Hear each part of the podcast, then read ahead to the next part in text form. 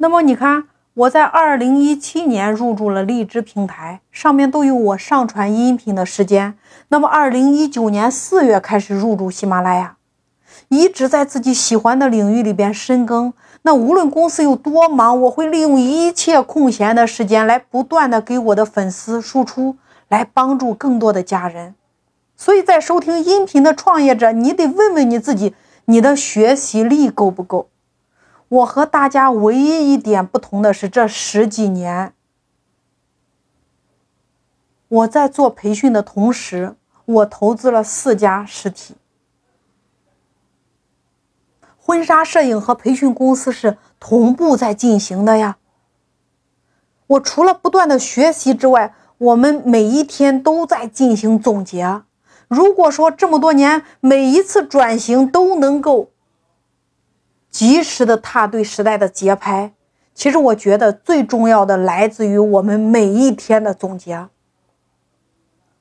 你只有学会总结，你才能够沉淀出来你的经验呀。换句话说。在战斗中学习，在战斗中去实践，在战斗中去升级你自己的经验和方法，在战斗中去洗礼你自己呀。当你在战斗中去学习，也就是一边吸收一边释放的时候，一边再去学习，一边再把学到的东西马上打出来，用在自己的企业呀。你的感知力马上就出来了呀。你比如，你看我在讲二十一天玩转美团。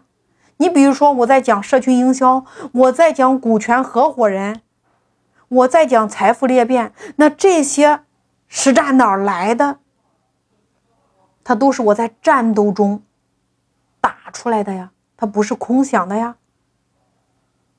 你看，我有一个会员，他听了我的二十一天玩转美团，包括我的社群营销，一边听一边干，他把他满满的总结发给我的那一刻。我就在我的会员群里边，我告诉所有的会员，我说这个会员必成，为什么？因为这不就是我吗？一边学一边战，一边战一边提炼，提炼完了再实战。我们在每一次课程结束，无论是线上还是线下，最重要的就是会议，就是总结，及时的复盘，复盘的内容就成了我们的课件。